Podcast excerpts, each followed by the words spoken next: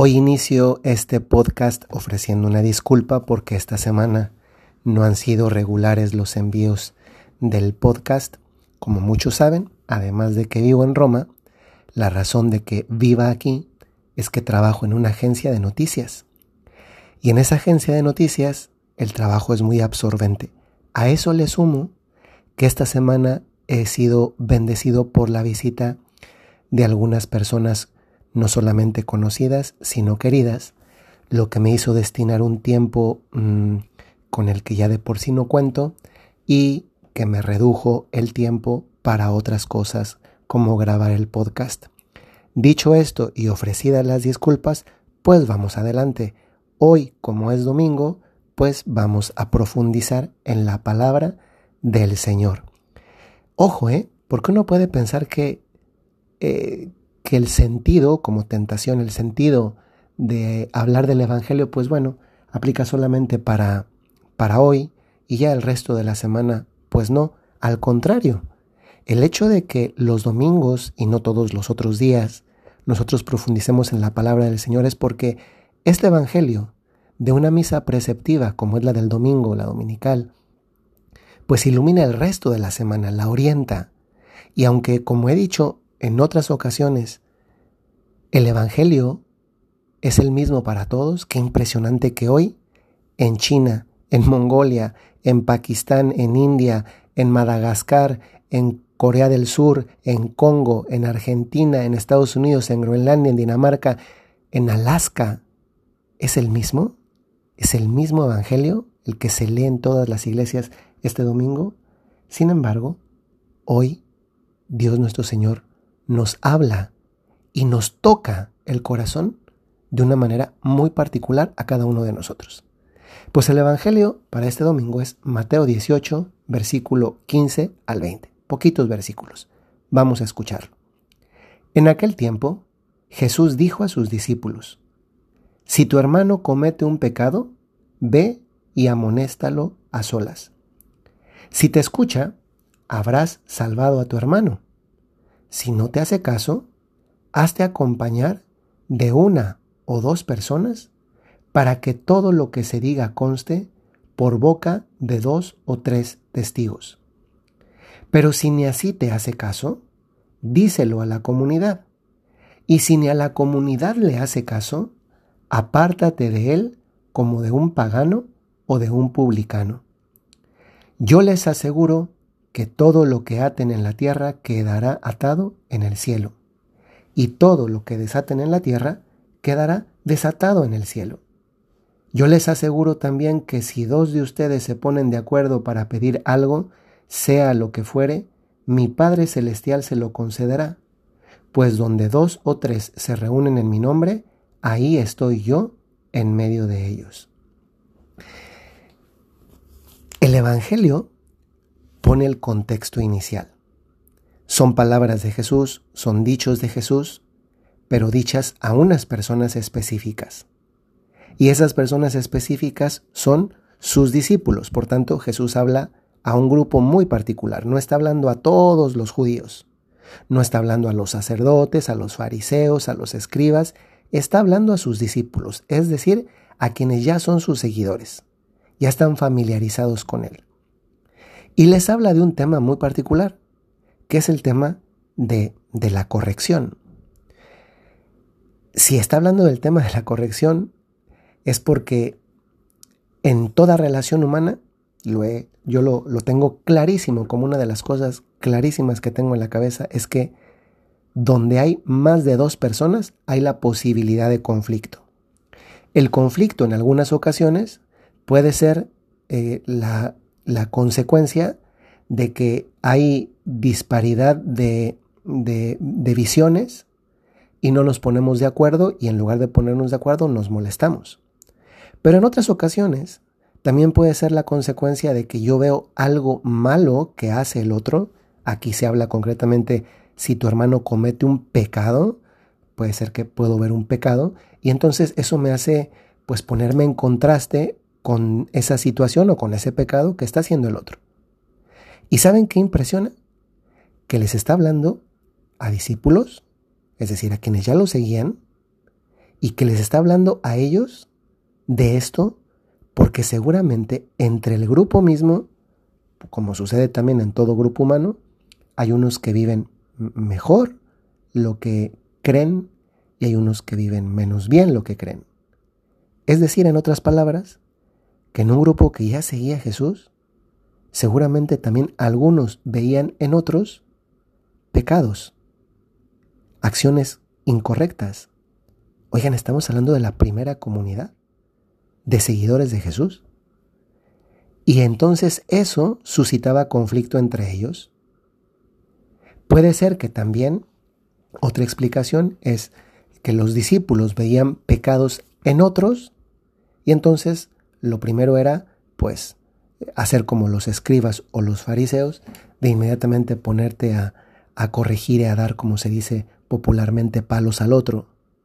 Pero Jesús hoy en torno a esto que acabamos de identificar que es el, el centro, de lo cual viene todo lo demás, Jesús lo que hace es que les dice los pasos para corregir al pecador. Y eso es lo lindo de esta predicación, porque aplica para nosotros los pasos para, para corregir al pecador, pero no solamente para que nosotros hagamos así, sino también para que nosotros nos reconozcamos pecadores y aceptemos que otros, eventualmente, lleguen con nosotros siguiendo estos tres pasos. Y el primer paso es, ve y amonéstalo a solas. La corrección de un pecado, lo cual presupone que algo efectivamente es un pecado, no que es tu impresión, no que es lo que tú consideras, no que es lo que no te gusta. No, el punto es lo deja claro Jesús, el punto de partida es, si tu hermano comete un pecado. Y entonces ahora sí, punto uno, ve y amonéstalo a solas, ve, es decir, no tienes que esperar a que el otro venga, tú vas, pero te dice cómo, a solas. Y te dice qué vas a hacer, amonestarlo. Y amonestar puede significar, pues, decirle que has visto con claridad, bondad, que, que no está bien y por qué no está bien. Ojo, no se trata nada más de ir a, a, hacer sentir mal al otro. Se trata de amonestar es tratar de buscar que la persona vaya para arriba, crezca.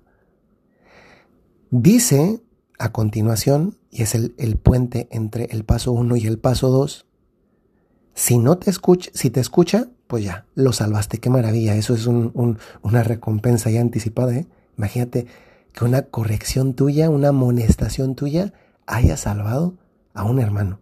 Pero bueno, dice, dado que hay la posibilidad, Jesús mismo menciona, si no te hace caso, ve acompañado ahora de, de una o dos personas para que todo conste por, por esos testigos y entonces vuelve a amonestarlo, pero ahora con testigos. Cabe la posibilidad de que tampoco así sucede la conversión, ¿no? Y entonces dice, si no, si no pasa lo del segundo, si no responde a ese segundo paso, entonces sí, tercero, díselo a la comunidad. Pero es que incluso puede hacer que ni siquiera la, la comunidad, entonces yo dije tres, me equivoqué, hay otro paso más. Si ni la comunidad le hace caso, sería el cuarto, apártate de él como de un pagano o de un publicano. Fíjense, este es, este es duro ¿eh? porque dice apartarse. ¿Y saben qué? Yo quería llegar aquí para detenerme un poquito más porque se vale apartarse del que peca. A veces algunos llegan a pensar que, que no, hay que estar a un lado del pecador siempre. Pues puede ser que en algunas situaciones no, porque aquí está clarísimo, ¿eh? Apártate de él como de un pagano o de un publicano. Apártate de él. Es que saben qué sucede.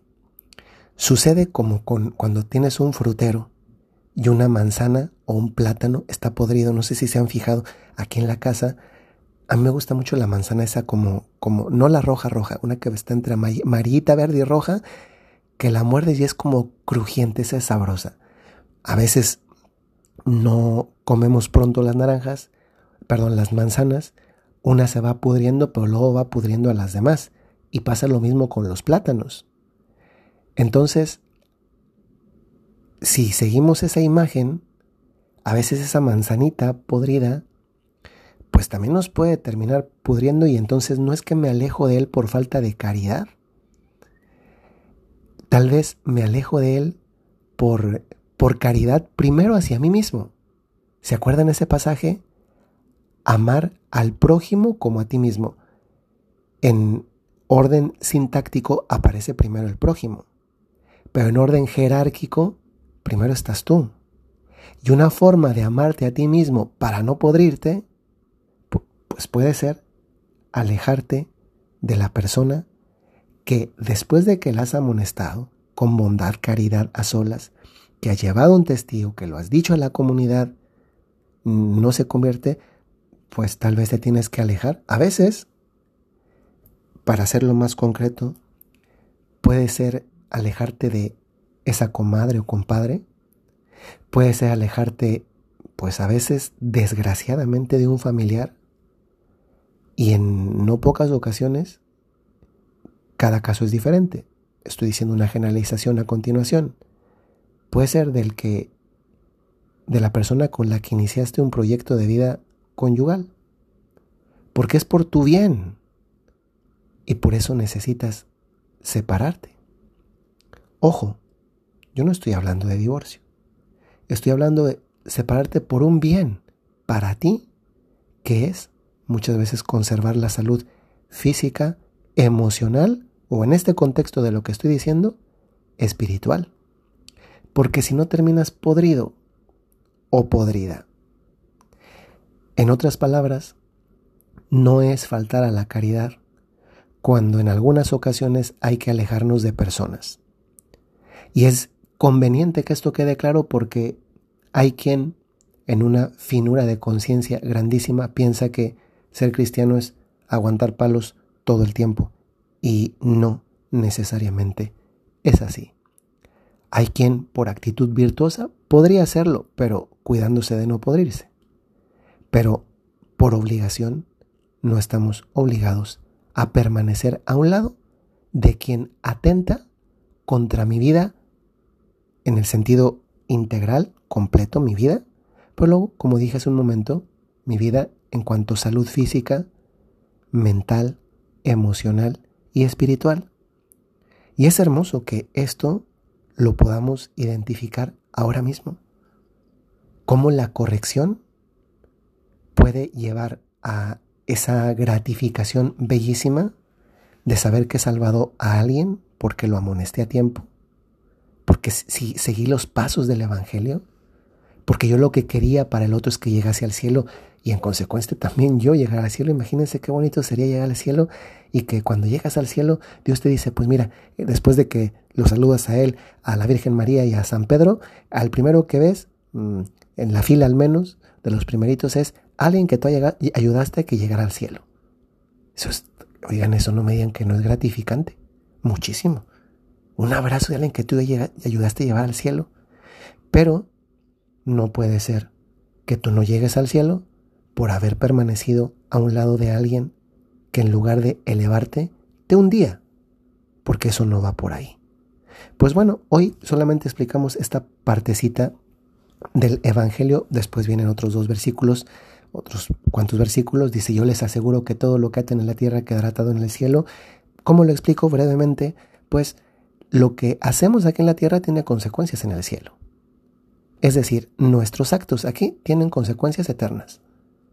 Y en este caso, los actos a los que está aludiendo de forma particular es el tema de la corrección y el tema de permanecer o no a un lado de una manzana podrida. Lo que aten en la tierra quedará atado en el cielo y viceversa. Lo que hacemos aquí en, en el mundo tiene consecuencias eternas. Y finalmente, yo les aseguro que si dos de ustedes se ponen de acuerdo para pedir algo, sea lo que fuere, mi Padre Celestial se los concederá.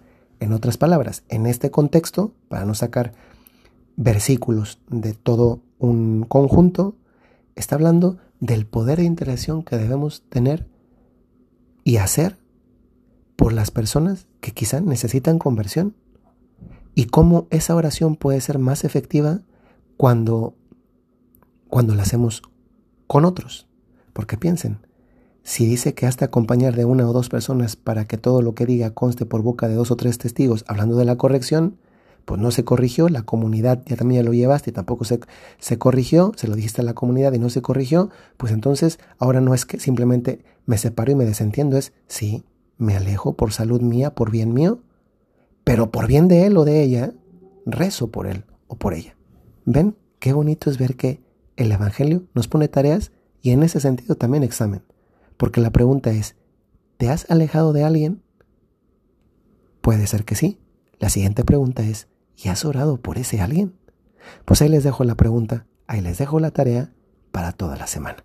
Y nos escuchamos en el Evangelio explicado y aplicado hasta el otro domingo, pero ya esta semana esperamos con la gracia de Dios que, que nos multiplique, nos, nos, nos haga más largos los segundos, los minutos, las horas, podamos también tener tiempo para recuperar la regularidad de este podcast. Soy el padre Jorge Enrique Mujica de los Padres Legionarios de Cristo y desde la ciudad de Roma les mando un saludo muy cordial y les recuerdo, como lo hago muy frecuentemente, si tienen un talento o tienen una cualidad, ¿qué tienen? Efectivamente, una misión. Hasta luego.